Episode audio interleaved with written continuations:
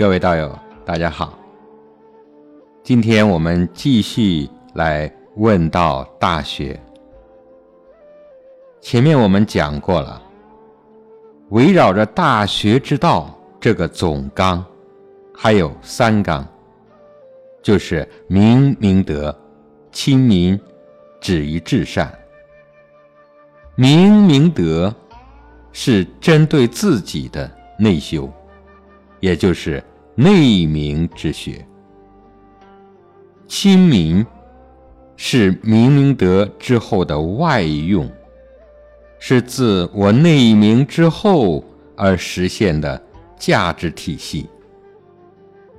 内明与外用，最终达到的终点，也就是最终功德圆满的成果，就是止于至善。如何来实现这个明明德呢？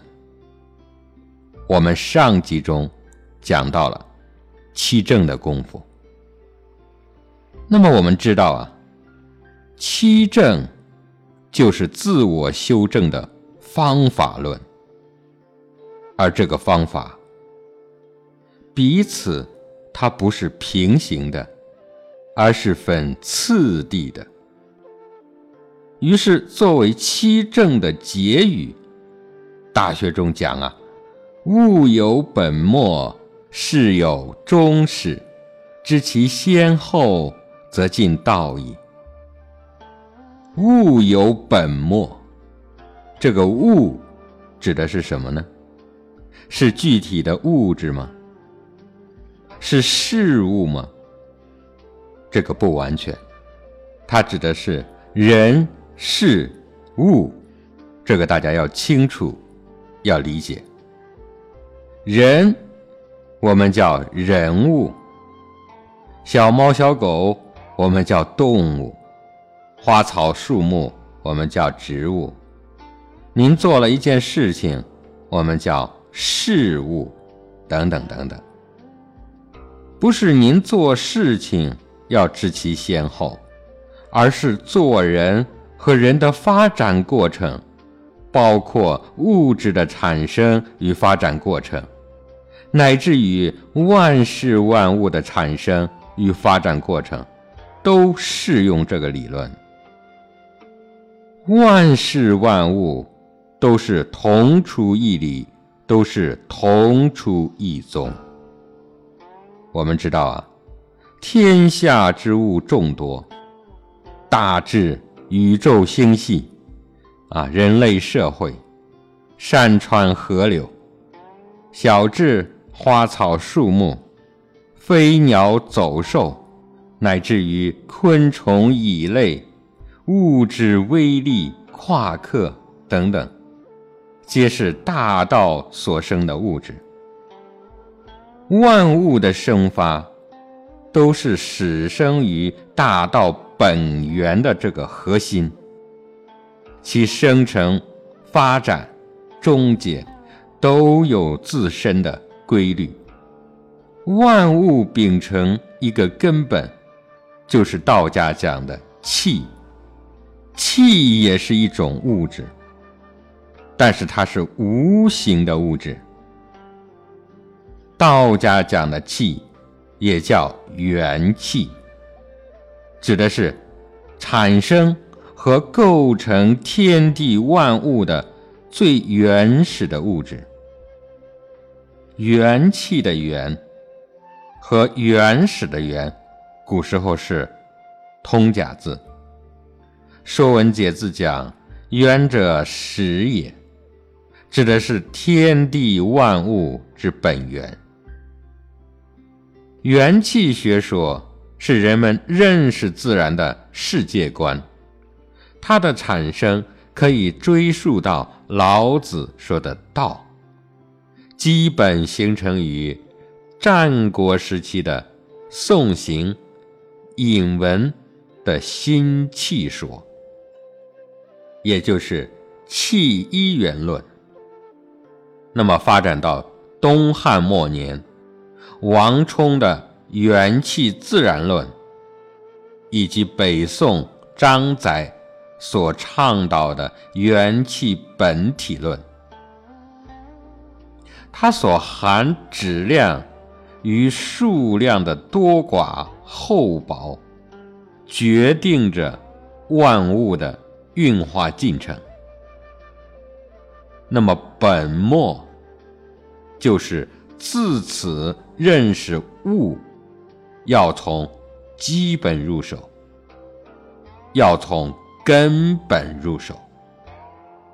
佛家传入中国，其实佛家也讲气啊。您像魏晋时的安世高，东晋时的道安，包括唐代的。宗密等佛教的大师都说过：“元气生万物。”很多人说啊，佛家的根本思想是空，但是大家这里不要误解了，佛家说的空不是什么都没有，不是顽空，而是真空妙有，有。从空中而来，这其实说的还是无形的物质。当然了，现在科学界称之为暗物质。不过还好啊，科学终于承认无形的也是物质啊，而非以前我们认为的佛道都是唯心论。同时，我们反过来说。道家是世界上最唯物的文化。道家研究的就是宇宙、自然与人类社会的生成、发展、转化等等。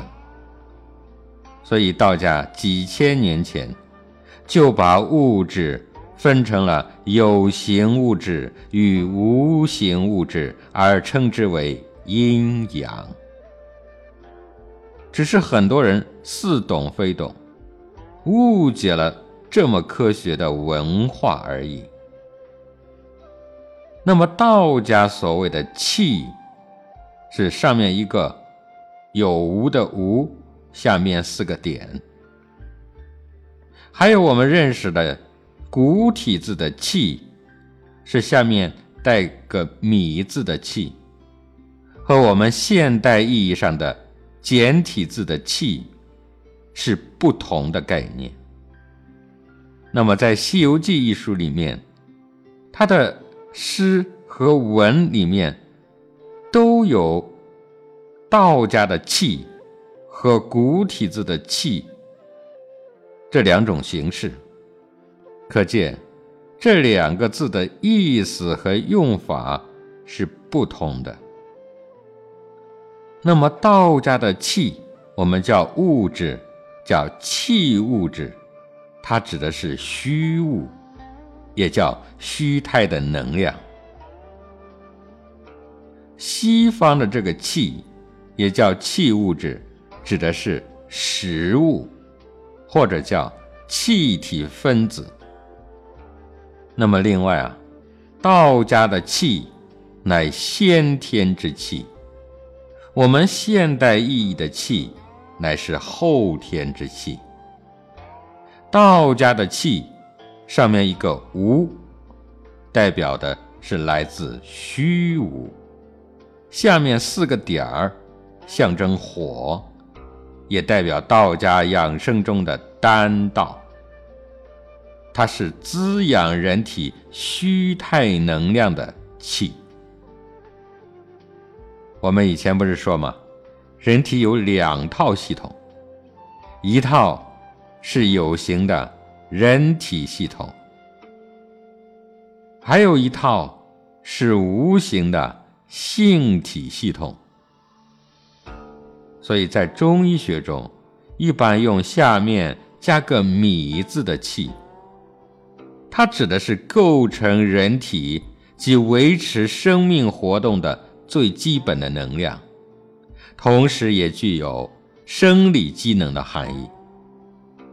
所以古人在下面加个“米”，代表水谷之气，它是滋养人的有形的身体的气。那么我们以前啊，学习《周易》数数学，比如风水中我们所谓的气，其实指的是气场，或者叫气体场能。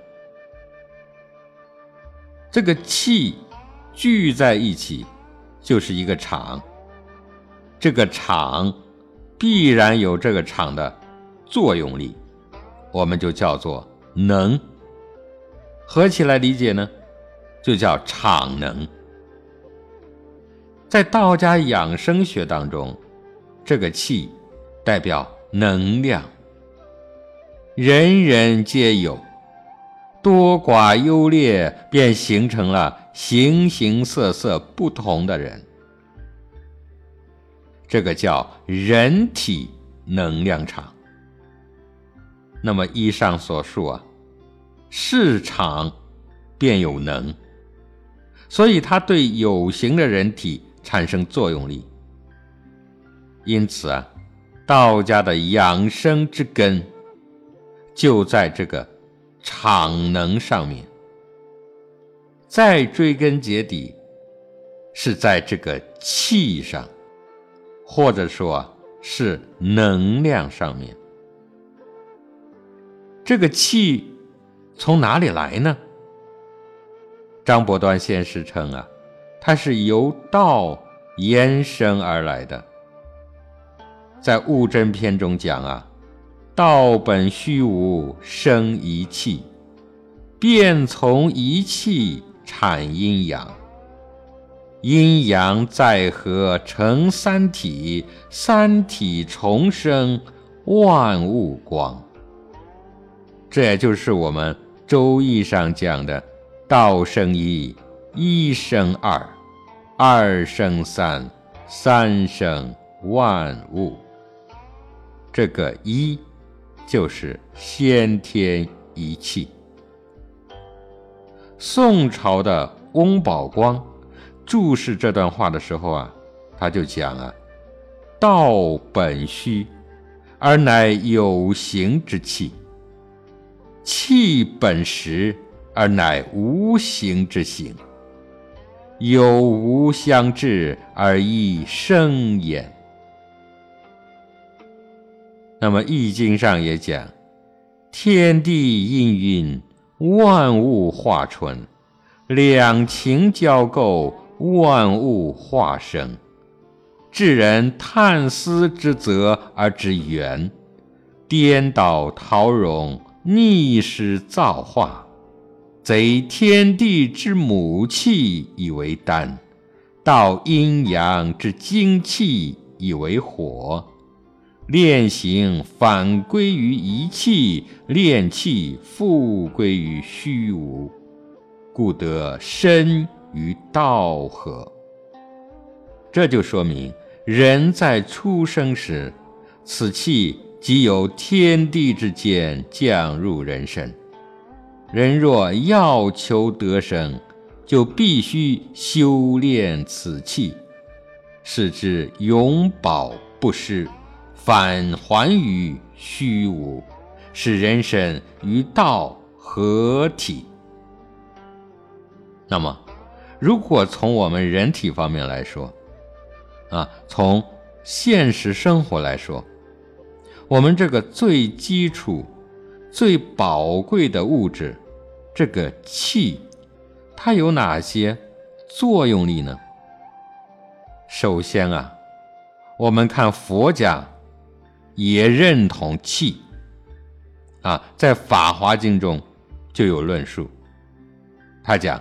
虚行，须行住坐卧，身心不乱者，一言气主心。这就是说啊，心不乱，能够入静入定，那是气的原因，是气在主导你的心性。心乱，那是。心气不足，我们讲叫能量不足。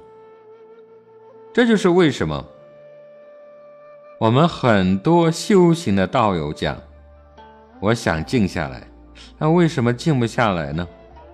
啊，我想放下，为什么不能放下呢？我想清净，为何不能清净呢？这些我都给他们一个答案：缺少练功。道家的练功是干什么的呢？其根本就是采气的。那有没有比气更高级的能量体呢？有的，这个我们以后再讲。今天先把这个气的概念和作用搞清楚。《法华经》又讲：“心邪则气邪，心正则气正。今人所举手动足、喜怒哀乐，莫不由心。心之动息，莫不是气。气感意。”意从心，心和则气全，气全则身全，气灭则神灭，神灭则为为土矣。这是讲什么呢？这就是说啊，气是用您的意来感召的，我们叫意念；念我们叫念力。意念是有力量的，我们叫意念力，而您的意念力是由您的心来管辖的，所以叫意从心。所以会出现什么现象呢？您的心和顺了，您的念力就如意了，就正了。所感召的这个气能，也就是正能量、高能量、充盈的能量。您身体充满正能量、高能量、充盈的能量，那么您的身体也就是保全了，就全而不损，全而不失，寿命就充盈了。反之呢？如果气渐渐被您消耗了，乃至于最终消耗到没有了，所以您的身体，或者说您的生命也就没有了。这时候您就该问了：那么气是如何被消耗的呢？这个问题啊，很简单。您明白您是如何得到气的，那么反之，就是您是如何消耗气的。我们如何得来的气呢？刚才讲了，心导致念，念感召气。那么如何消耗的呢？同理啊，心虑多，比如烦恼、忧患、争名逐利，这个心啊，就像是汽车一样，您老是让它跑，您必然损耗能源了。所以，心耗了，念也耗了，气自然也就耗掉了。所以说啊，我命在我不在天，哈哈，就是这么简单的道理啊。《法华经》又讲啊，故医家先诊脉者，则后五脏七十之气，查诸病源，寻使方药。人但能查得气。后口鼻取舍，思绪不忘，自然五脏和而脉调气顺也。这是说啊，医家诊脉而断病开方，不如从气上解决问题，这个是根本。这就是《黄帝内经》上讲的“恬淡虚无，真气从之；精神内守，病从安来”。不就是说明了这个道理吗？所以道家发现了养生的根本，在《赤松子服气经》上讲：“何不服气与仙同息？”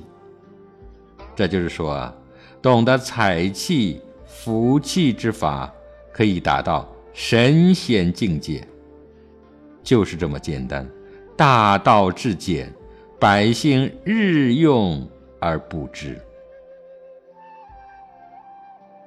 儒家在《礼记》上讲：“食肉者勇敢而悍，食谷者智慧而巧。”食气者神明而寿，不食者不死而神。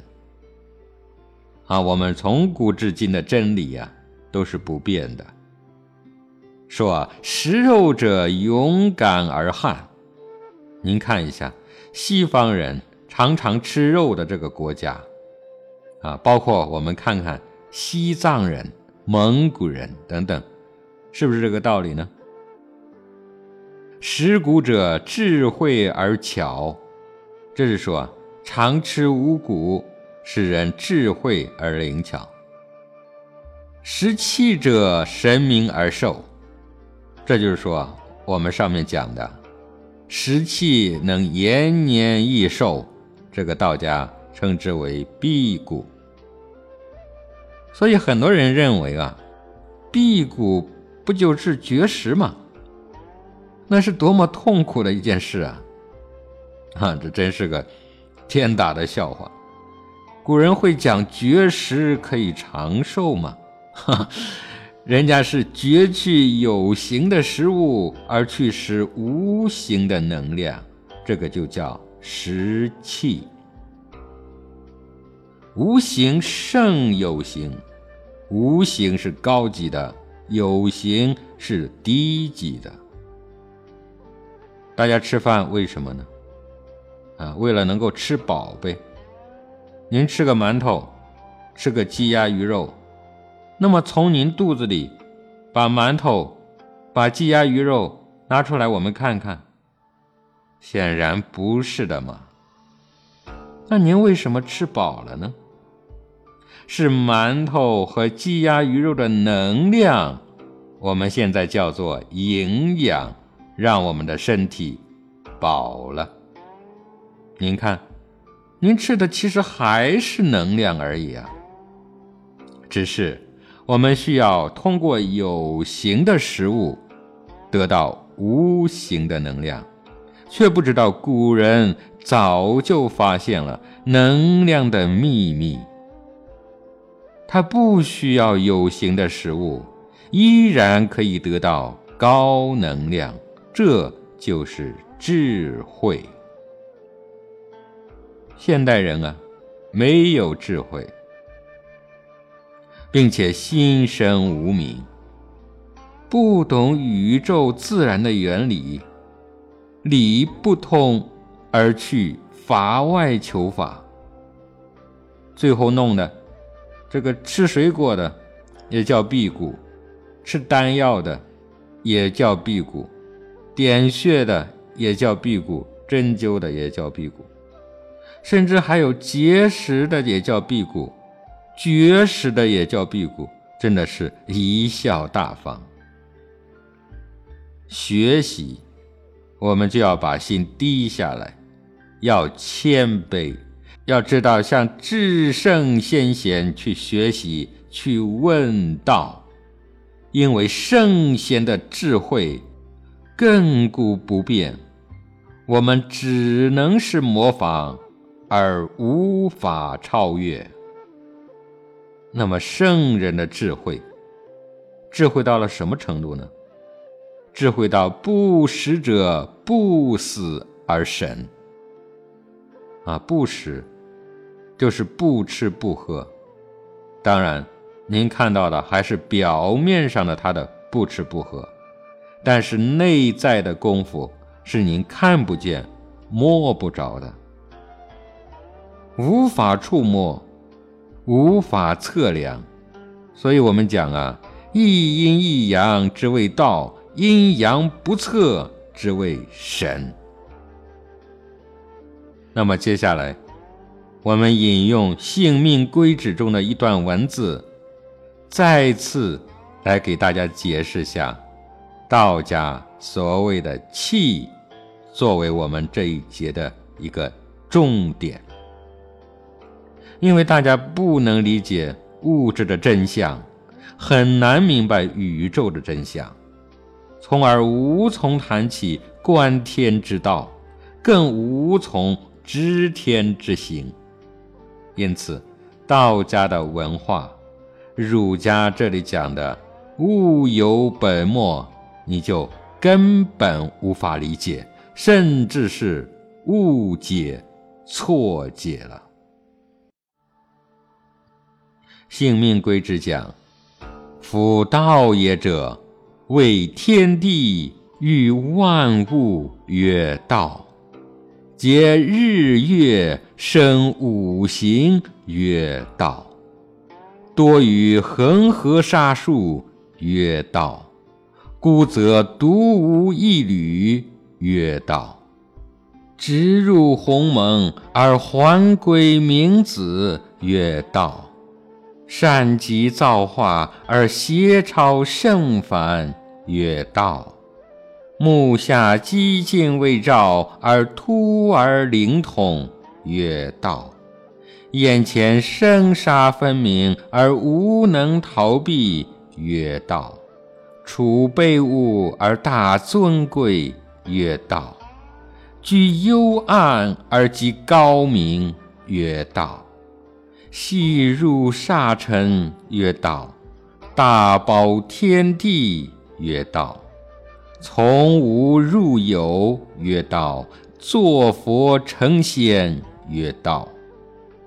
佛经五千四十八卷，也说不到了处；中庸三十三章，也说不到穷处；道德五千余言，也说不到极处。道也者，果何谓也？一言以定之，曰气也。啊，这段文字啊，就是来说明宇宙万事万物都是道，而道儒释道经典都无法说尽。这就是《道德经》所讲的“道可道，非常道”。但是，不管如何去说。道，可以用一个字来说明它，就是气，这就是万物的本源。那么物有本末，这是说万事万物有本就有末，并且要先本而后末，从根本到末梢。这样来了解万事万物，但是我们现代人不是这样啊，都是从末梢去认识根本，甚至拿着末梢认为就是根本，所以我们不难发现，身边的人越来越现象化，就是说大家都执着于现象，迷恋现象。而不问根本，忘乎根本，甚至不求根本。啊，最近我跟一个国学教授就探讨这个问题。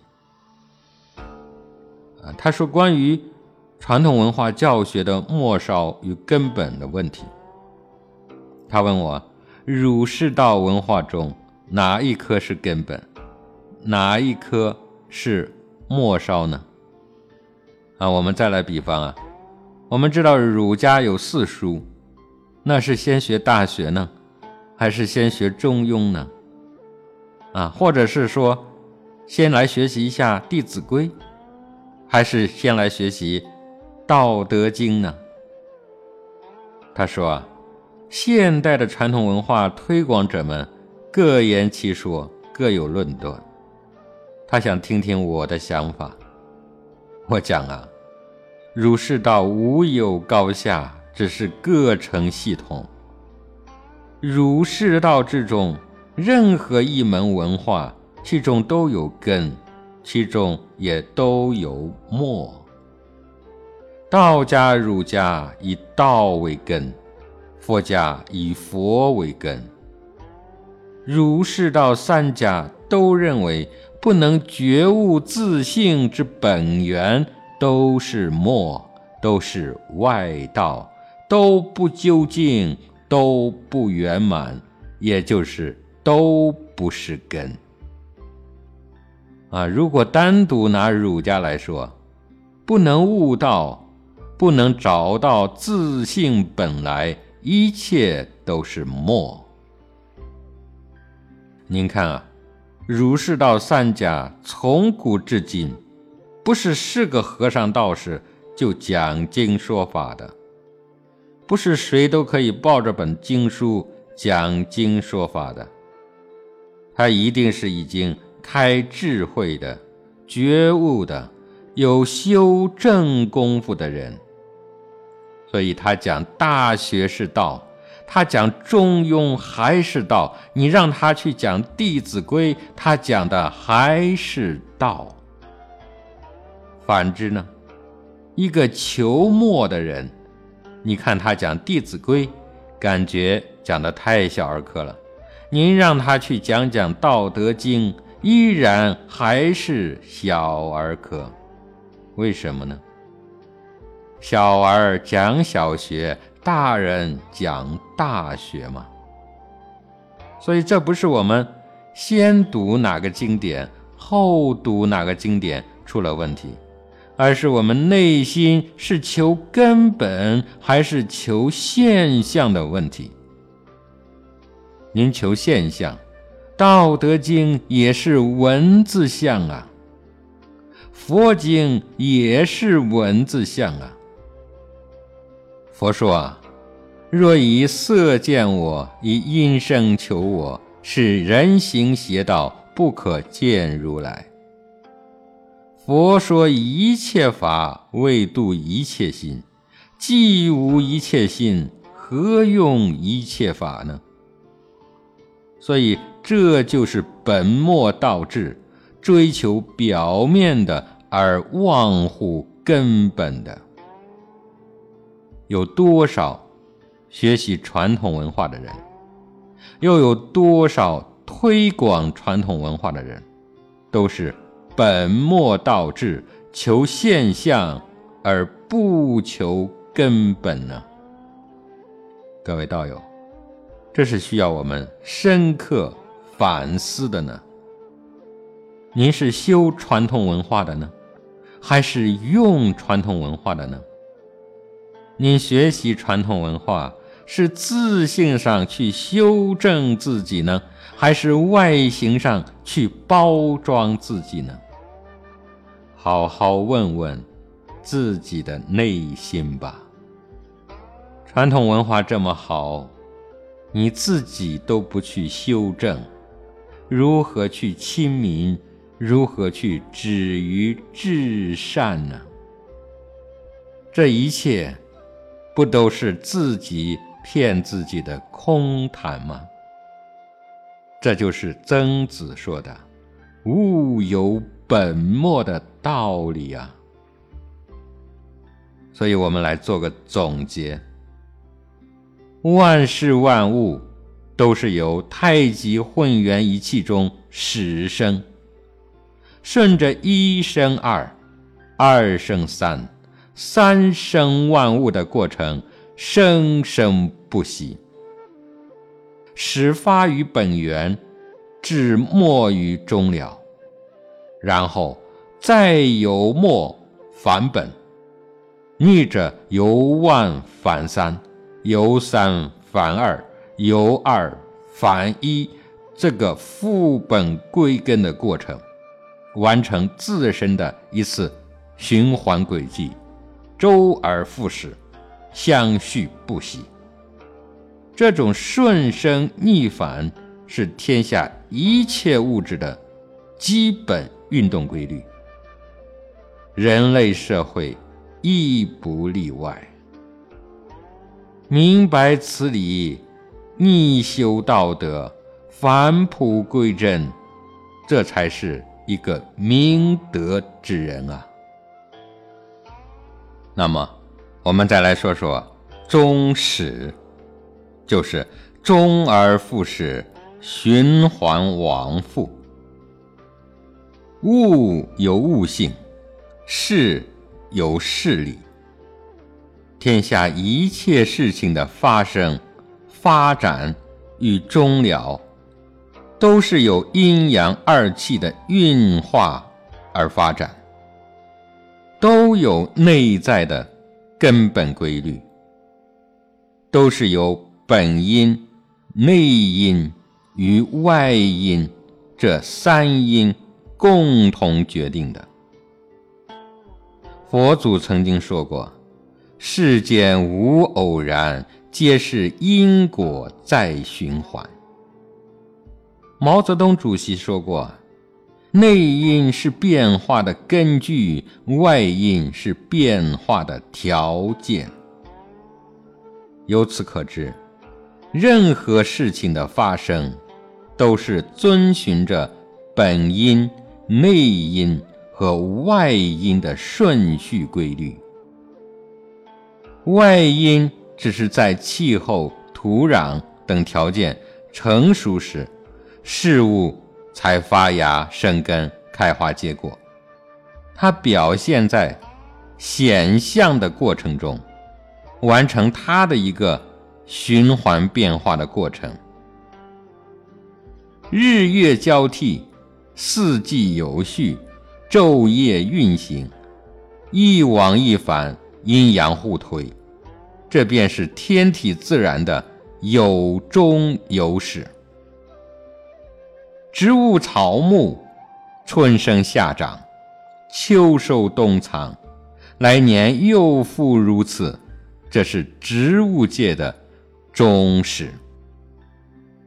人的生命由母体孕育，在呱呱坠地的瞬间而诞生。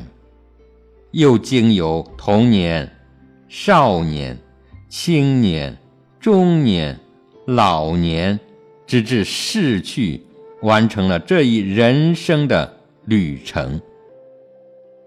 观天下万事万物，无不是终而复始、始而又终的道理。这个本末。与终始，就是事物的两端。道家讲知两用中，儒家讲知其两端用中于民。这就是告诉我们啊，知其所以，才可以得其所以。而我们现在呢，只想得其所以，而懒得去知其所以。这就仿佛啊，水中月，镜中花，求的是虚妄，得的亦是虚妄，蹉跎了一生啊。所以，我们通过问道，不难得出一个结论：俗人之路，就是从有到无；圣人之路，就是从无。道有的俗人盼望越来越有啊，有钱、有车、有房、有老婆啊，有了一个还想要两个、三个，最终呢，人死如灯灭，一无所有。圣人则不然，他没有自我，没有私利。就像老子说的：“为道日损，损之又损，以至于无为。因此达到无为而无不为。所以几千年过去了，圣人之道依然存在。可是啊，我们看看，几十年之前的富豪，几十年之前的官贵，您还记得几个呢？这不就是告诉我们长存之理吗？好的。我们再来看看，俗人与圣人还有什么相反之理？俗人看有形，看现象；圣人看无形，看本质。本末不就是阴阳之理吗？终始不就是阴阳之理吗？我们学习过《周易》数数学。就明白这个道理：一生二，二生三，三生万物。如果用大学来讲，万物不就是末吗？一不就是本吗？不就是道吗？我们学习过，太极生两仪，两仪生四象，四象生八卦，八卦就有了万物类象。这个万物，不就是终而复始、循环往复吗？所以，我们看到万物有形，其实到了末端了。太极无形，那才是原始点，才是本。所以，无形的能量决定了有形的物质。这就是刚才我们谈到的。圣人修心、修德、修道，修的是无形；俗人求财、求官、求贵，求的是有形。我们每天着眼有形，而不见无形，如何能够觉悟呢？如何能够明心见性呢？如果不能知道一切的有形都将化为乌有而归于无形，你如何能够真正有所得呢？所以说啊，圣人修本，俗人逐末，本末都没有搞清楚。所以，我们一辈子所谓的成就，如何能够清楚啊？您这一生啊，又是为谁辛苦，为谁忙呢？所以啊，顺治都成了皇帝了，方悟到这个寄语。他讲：“朕为大地山河主。”忧国忧民事转繁，百年三万六千日，不及僧家半日闲。啊，又说啊，来时欢喜，去时悲，空在人间走一回，不如不来，亦不去，亦无欢喜，亦无悲。圣人告诉我们啊，要终始，而不是始终。您要站在终点，才能看到开始；您要站在未来，才能明晰今天。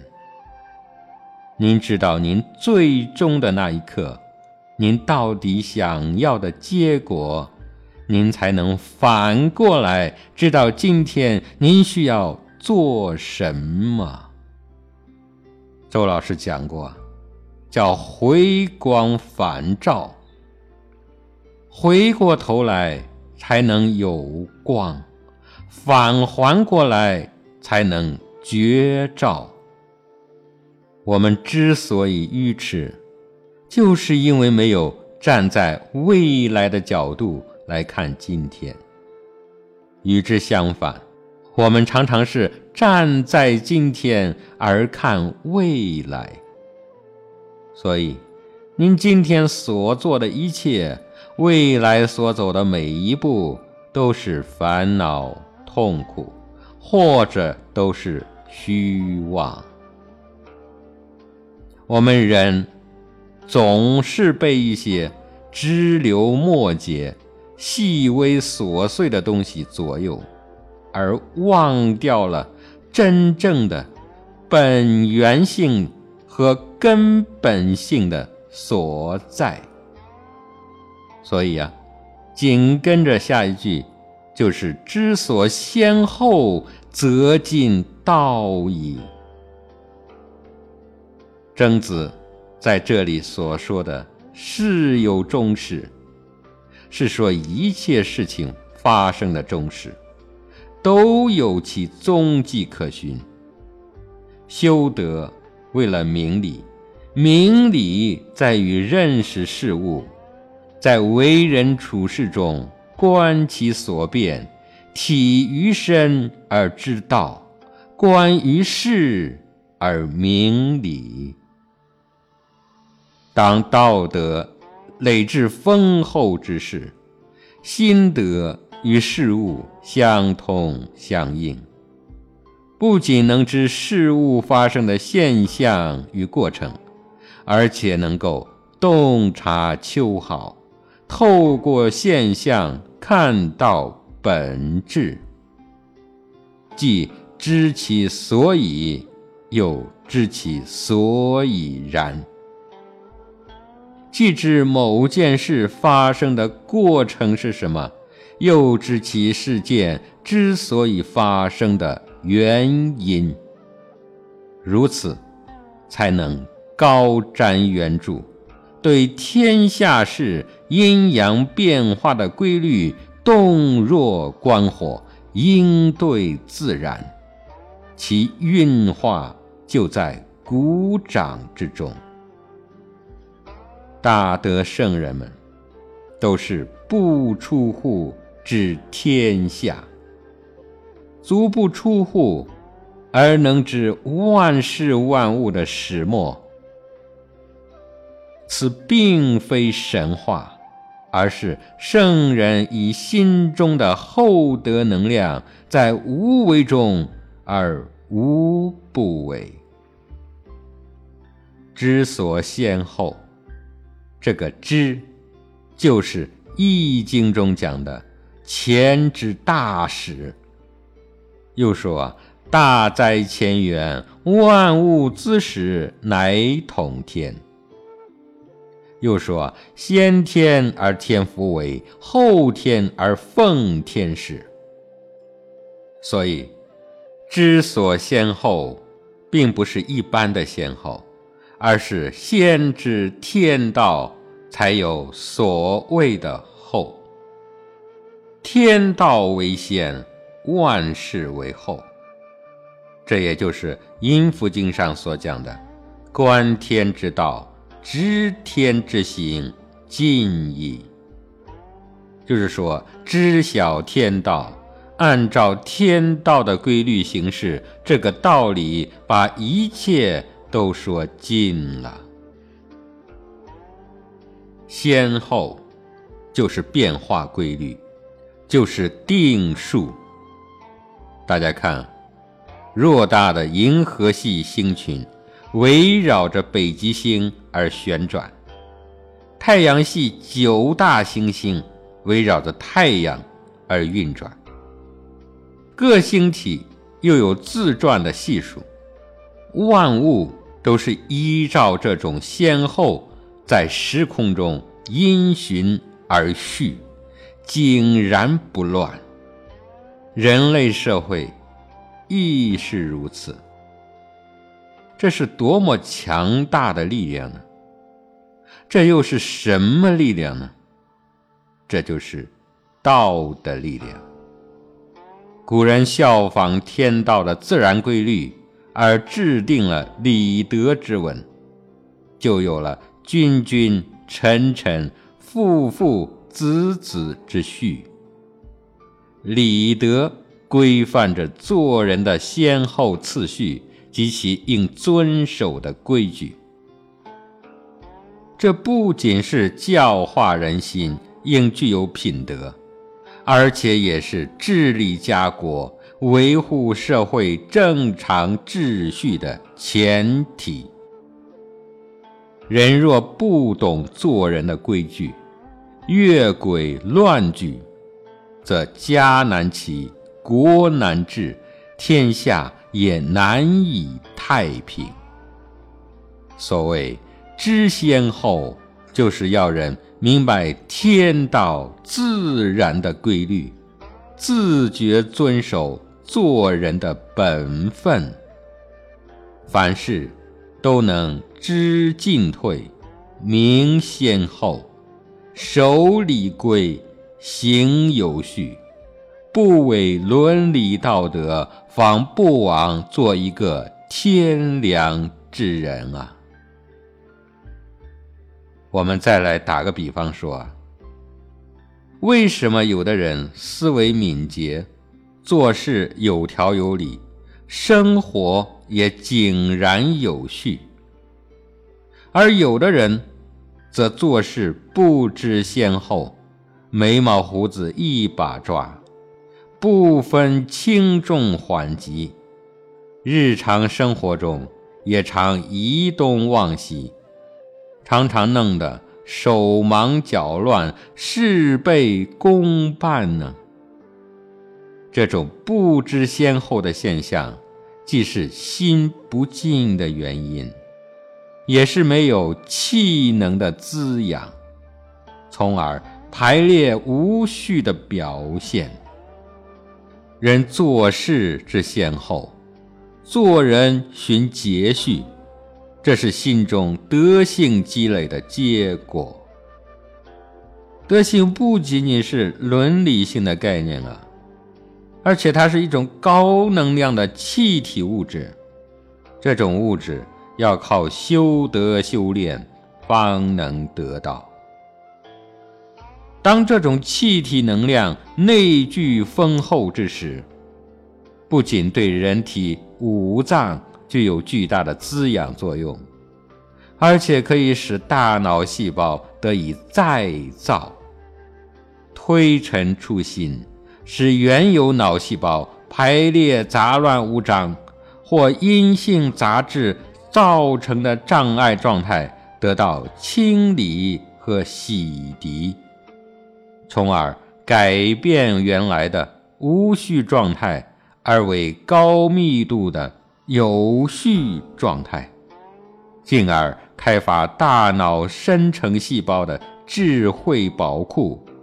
这不仅能使人变得聪明、有序，而且可以由知转智，由智转慧，由慧与道合同。那么我们看，只有这样，才能。则尽道矣。这里说尽道，不要理解成得道或者成道。这就是所谓的心诚求之，虽不中，亦不远矣。也就是说啊，这样做虽然不能说是得到了，但也是非常接近了。大道。至简至易，并不神秘啊。虽然说无形无相，不可视见，不可听闻，难以捕捉。大道以德性蕴含在万物的自然属性之中，展现在万事万物的变化之中。唯有以德心，才能与之相知。相通、相应、相随。若以人欲私心想去认识万物的本质，那无疑是瞎子摸象、缘木求鱼，而且必然是与道相悖、离道甚远。万物皆有性。人本万物之灵，但曾几何时，人类却变得连悟性也不如了。羊有跪乳之孝，鸦有反哺之德，犬有忠诚之守。五谷牺牲自己的性命，养育人类的生命。万物都在遵循自然大道所赋予的天良，尽自己应尽的德性，无私的为天下众生舍己奉献。《道德经》中讲。天地所以能长且久者，以其不自生，故能长生。所以，对我们而言啊，道就在人的心中，只是被人的私心欲念所蔽障，而不能透出它的光明。人若能诚心修德，当这个德能具足、德性圆通、德光充盈之时，也就是尽道、得道、成道之日。所以啊，道并不是高不可攀的，大道不远，就在心中；大道不难，在于精行。大道。就在人们的日常生活、工作、学习当中，在于人的一思一念、一言一行当中，在于处事待物当中，在于每日的所欲所为当中，唯看个人以何种心态。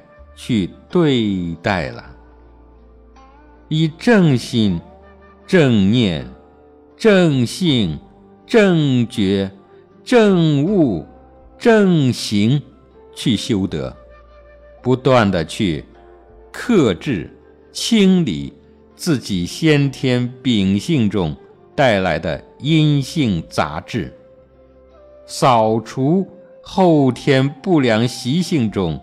久已堆积的垃圾，那就是扶正祛邪，清阴增阳，弃恶从善，亲近道德，从而树立正确的人生观，进而迈入道圣观。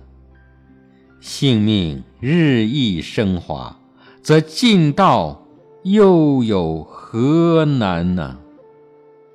那么今天啊，在我们共同问道大学的最后，送给大家一首诗吧。希望从中大家能够体会到我们今天所探讨的内容，也希望今天我们的探讨能够让大家更清楚地认识我们这个世界，从而认识我们的生命与人生。这首诗呢，叫做《逍遥赋》。感谢大家的关注。我们今天在诵读完这首诗之后，也就圆满的告一段落了。各位道友，期待与您下期再会。《逍遥赋》：尘世间纷纷缘，君求富贵。无寻仙，有人笑，有人劝，皆说我道尽虚传。年少应立功名业，老来应享儿女贤。世上人人是如此，从何了脱浮尘圈？宏图霸业争名利，神号气散一梦间。红粉娇颜绚丽曲，弹指一挥半尘眠。人生点滴连成线，纵横交织出姻缘。因因果果连根奏，尘起尘飞如云烟。识破此身无正主，来去顺水失命缘。如何解得平生怨？弱水江畔望渡船。西有秦皇寻仙山，后有汉武烧炉烟。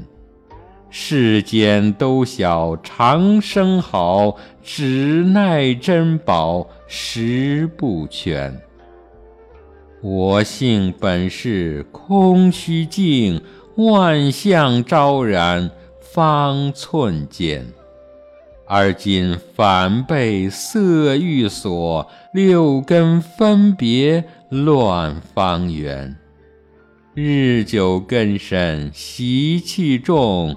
颠倒乾坤把圆盘，喜庆世间好获利，不知皆成生死缘。一朝失了本来我，苦海无边回头难。出世先生大慈悲，流传真经指根源。红尘万象磨心境，扫除红花散玉坛。穷思多学参天根，从此六十何自然？明月镜还复来，灵苗发露明镜间。此事造化真种子，仙凡分判内外变。养于内，积功久，化作元神居上天；用于外，岁月悠，为功为业变尘缘。元神现，道未全。